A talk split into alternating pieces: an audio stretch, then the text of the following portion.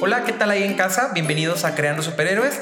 Yo soy el doctor Jesús Guerrero, soy pediatra y soy neurólogo, eh, egresado del Instituto Nacional de Pediatría. Y es un placer para mí estar aquí platicando con todos ustedes. Vamos a hablar de un tema que a nivel personal me apasiona muchísimo, que es epilepsia. Eh, vamos a platicar un poco de qué es la epilepsia, cómo puedo diferenciarlo de otros padecimientos que son similares y eh, cuáles son algunas características importantes que tengo que conocer. Y bueno, vamos a empezar por definir qué es una crisis epiléptica. Es la aparición transitoria de signos y síntomas que están provocados por una actividad cerebral en la neurona, que es esta célula que es clave en el cerebro y que funciona de una manera excesiva, de una manera síncrona, o sea, se ponen todas de acuerdo para generar desorden a nivel del sistema nervioso. Y bueno, eh, aquí es muy importante para mí explicarles que no todas las crisis epilépticas son motoras. De repente estamos muy familiarizados con la idea de una convulsión como un proceso en el que el paciente cae al suelo, en el que el paciente tiene estos movimientos tónicos de exceso de eh, contracción o estos movimientos clónicos donde se sacude, pero tenemos crisis epilépticas que son muy diferentes.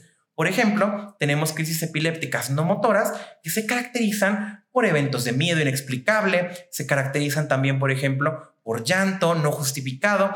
A veces también tenemos las crisis de ausencia que son muy frecuentes en la población pediátrica, donde el paciente tiene esta desconexión temporal con el entorno, es como si lo dejáramos pausado, le digo ya a mis pacientes, y no recuerda nada de lo sucedido. De repente se pone play y el paciente continúa con lo que estaba haciendo. Y pasan muy desapercibidas y el gran problema es que, uno, pueden afectar el aprendizaje puesto que el paciente pierde periodos importantes de atención o pueden confundirse con otro tipo de trastornos diferentes. Y bueno, aquí voy a platicar con ustedes sobre dos temas o dos conceptos bien importantes que son las crisis provocadas y las crisis no provocadas. Cuando hablamos de una crisis provocada, nos referimos a aquella que sucede con una relación temporal durante una lesión cerebral. Por ejemplo, si cualquiera de los que estamos oyendo esto o yo sufrimos un accidente vial, nos golpea un camión, por decir algo, y tenemos un impacto en la cabeza, podemos tener una convulsión. Pero no es que esto me haya hecho vivir con epilepsia, me genera mi epilepsia, sino que es la reacción del cerebro eh, ante un trauma, ante una agresión. Esto puede pasar también en otro tipo de eh, procesos, como por ejemplo puede ser una infección, como por ejemplo puede ser una intoxicación, como también puede ser eh, un cuadro metabólico. Si me baja demasiado el azúcar, por supuesto que mi cerebro puede convulsionar en respuesta a. Entonces es muy importante que nosotros tengamos esto en cuenta. No todos los pacientes que tienen crisis epilépticas padecen epilepsia. Y bueno, aquí también me voy a tomar eh, un segundo para hablar de las crisis febriles. Las crisis febriles son un proceso que nada tiene que ver con epilepsia. Aquí el paciente tiene una predisposición genética a generar convulsiones en presencia de fiebre. Este va a ser un podcast que voy a compartir con la doctora Araceli y que me emociona mucho hablar porque son fenómenos muy frecuentes en la infancia donde es importantísimo saber qué hacer y qué no hacer. Y bueno, ahora cuando hablamos de epilepsia nos referimos a un fenómeno totalmente no provocado. No hay un factor temporal, no hay una causa que genere la convulsión. Aquí simplemente el cerebro tiene un umbral que está modificado, tiene una barda modificada para generar las convulsiones. Con un estímulo neuronal eh, que es excesivo o que a veces es suficiente, el paciente lo va a manifestar como una crisis epiléptica, que puede ser motora o no motora.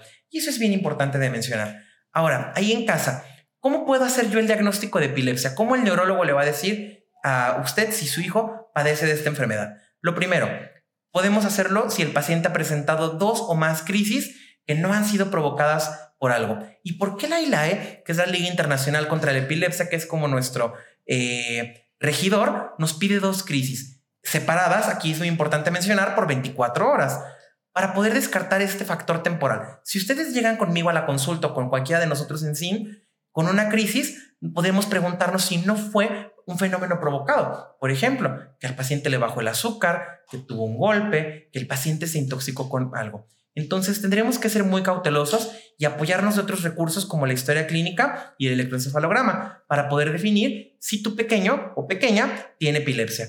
Cuando son más de dos crisis que están separadas, por ejemplo, con meses de diferencia, la probabilidad de un factor temporal de que algo lo esté ocasionando es baja. Entonces podríamos hacer el diagnóstico de epilepsia. Otra manera de hacer el diagnóstico es con una sola crisis, siempre y cuando no haya sido provocada, pero que tenga una probabilidad de más de 60% de recurrir. Entonces yo me voy a preguntar como papá, quizás, o inclusive los médicos que nos puedan estar viendo, tenemos un tabulador, tenemos por ahí un listado en Excel donde me digan cuál es la probabilidad de más de 60% de recurrir. Pues realmente no, queda a decisión del el clínico. Sin embargo, hay ciertos factores que vuelven al cerebro más, eh, con más tendencia, con más predisposición a presentar epilepsia, como por ejemplo puede ser la prematurez, los traumas de cráneo, algunas enfermedades genéticas o metabólicas, como por ejemplo la neurofibromatosis, la esclerosis tuberosa, el síndrome de Down. Entonces, si tengo yo una crisis con alguno de estos antecedentes, es altamente probable que ese paciente viva con epilepsia. Y por último, si yo logro diagnosticar un síndrome epiléptico, también puedo hacer el diagnóstico, como por ejemplo es el caso de un pequeño que presenta esos episodios de ausencia frecuentemente y que particularmente las ausencias pueden ser desencadenadas por la hiperventilación. Si ustedes vienen a consulta con crisis de ausencia, probablemente les pidamos que soplen un reilete para poder desencadenar la crisis. Este es un fenómeno que siempre se evalúa al momento de realizar un electroencefalograma. Y bueno, eh, aquí es importante también mencionar eh, cuándo está resuelta la epilepsia. Si su paciente padece esta enfermedad, ¿cuándo podemos decir que está curado? O simplemente, a lo mejor ahí en casa se van a preguntar, ¿se cura la epilepsia, doctor? La respuesta es sí. Lo primero que tenemos que conseguir cuando hablamos de terapia en epilepsia es que el paciente deje de presentar crisis por dos años. Esto con tratamiento, evidentemente. Aquí en SIN vamos a seleccionar el mejor tratamiento de la gran eh, oferta que tenemos de medicamentos para esta enfermedad para cada paciente, puesto que les voy a platicar muy brevemente. No todas las epilepsias responden adecuadamente a todos los medicamentos. Si hablamos, por ejemplo, de crisis de ausencia, tendríamos que eh, hacer mención del valproato de magnesio, del etosuximida, eh, podríamos también intentar la motrigina. En cambio, si hablamos de una epilepsia mioclónica, hay medicamentos como el levetiracetam que funcionan de manera muy apropiada. Pero si hablamos, por ejemplo, de algunas eh, epilepsias focales, la oxcarbazepina y la carbamazepina funcionan mejor. ¿A qué quiero llegar yo con todo esto? A que la terapia tiene que ser eh, eh, realizada y seleccionada artesanalmente para cada uno de los pacientes. Se escoge el mejor medicamento con los menores efectos adversos y se individualiza para que al paciente le vaya mucho mejor. Y recordemos que hay medicamentos que pueden exacerbar la convulsión. Entonces, abusados tenemos que abrir mucho el ojo al momento de seleccionar un medicamento. Y bueno, si hemos logrado la libertad de crisis epilépticas y si hemos conseguido que el electroencefalograma haya normalizado, podemos intentar el retiro del medicamento. Allá en casa a lo mejor se van a preguntar ustedes, ¿lo quito ya? La respuesta es no. Lo que tenemos que hacer es, así como lo vamos a iniciar gradualmente, tenemos que descenderlo gradualmente y ustedes requieren un acompañamiento en todo este proceso. Entonces es importantísimo que lo hagamos juntos. Yo siempre hablo con los papás y le digo, somos un equipo de tres, el médico, el paciente y los papás, para lograr el máximo resultado y el mejor, eh, la mejor evolución para su pequeño pequeña ahí en casa.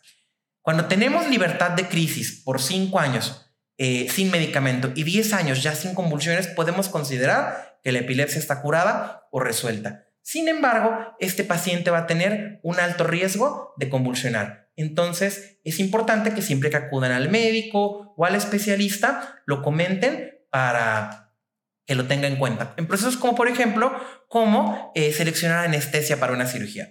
Y bueno, me gustaría tomar estos minutos que me quedan para platicar con ustedes sobre dos temas muy rápidos y muy importantes. ¿Qué hacer en una crisis epiléptica? ¿Qué tengo que hacer? ¿Cómo ayudo yo? Primero les voy a recordar que 1% de la población general de nuestro país vive con epilepsia.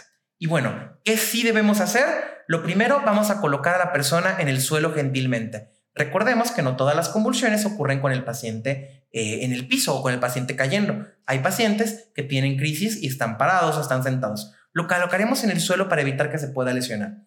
Lo siguiente, si su paciente como yo usa lentes, quítenselos, puesto que de repente en las convulsiones motoras el mismo lente, el armazón o el vidrio puede lastimarlo. Entonces, si ustedes le quitan los lentes, ya están ayudando enormemente a prevenir una lesión.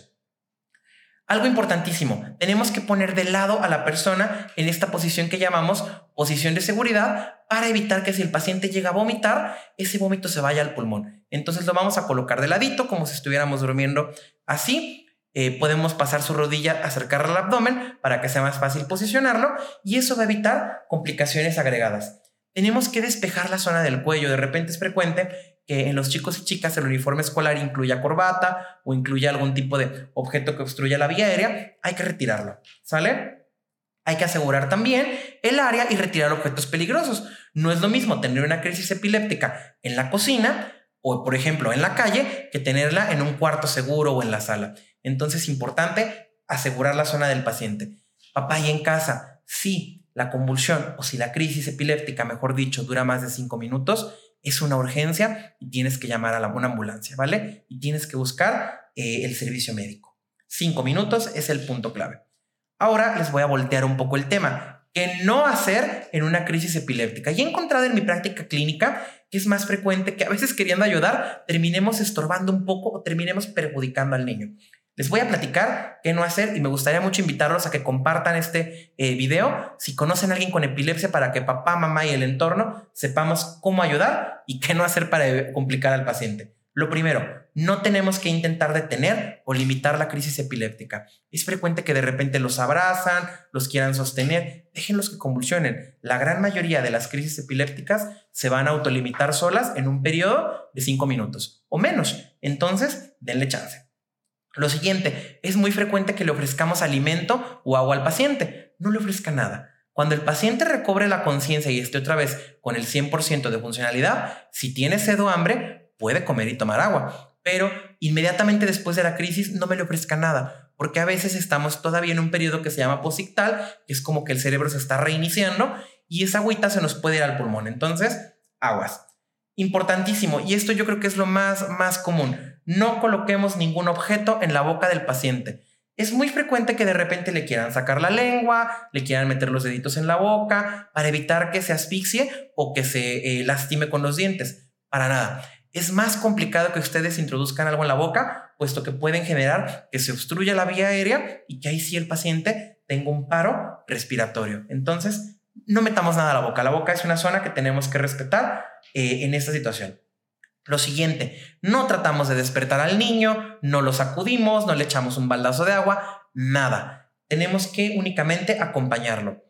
Esto es importante también y es algo que he platicado con mis eh, familiares que vienen a consulta, es frecuente que ustedes sientan cuando el paciente está convulsionando que está muriendo. No pasa nada. La gran mayoría de las veces, la crisis, como ya les dije, se va a autolimitar y se va a resolver sola. Entonces, no hace falta que den masaje cardíaco o respiración de boca a boca. Especialmente, uno, si no estamos capacitados para hacerlo. Y dos, si no tenemos la certeza de que el paciente está en paro cardíaco. Porque pasa muy seguido que de repente se asustan, que es entendible, es una situación que genera mucha angustia, me le dan masaje cardíaco y me le fracturan una costilla, o le dan respiración de boca a boca y terminamos por generar que se asfixie. Entonces, lo más importante siempre, siempre, siempre va a ser mantener la calma. Y por último, para cerrar, no debemos de dejar solo al paciente. Entiendo que de repente vamos por el celular, vamos a pedir ayuda, pero lo más, más importante es que no lo dejemos solo. Si de plano no tenemos el celular a la mano, Corremos, lo tomamos, regresamos con mi paciente y lo estoy acompañando. Recuerden que a pesar de que es un episodio que es eh, estresante, que de repente es abrumador, la gran mayoría, voy a insistir, de pacientes que tienen una crisis epiléptica, va a resolver solo. Y bueno, esto fue un poco de lo que yo quiero platicar con ustedes de epilepsia. Seguramente vamos a tener más oportunidad de podcast, más oportunidad de en vivo. Los invito a ustedes ahí en casa a que nos manden sus preguntas, nos manden su, eh, sus dudas y si también tienen un paciente, una persona que vive con epilepsia, pueden platicarnos su historia, quizás podamos asesorar un poco. Eh, soy el doctor Jesús Guerrero, los invito a que nos sigan en redes, tenemos Sin Te Dice Cómo en Facebook e Instagram y tenemos Creando Superhéroes en Spotify y YouTube. Fue un placer estar con ustedes.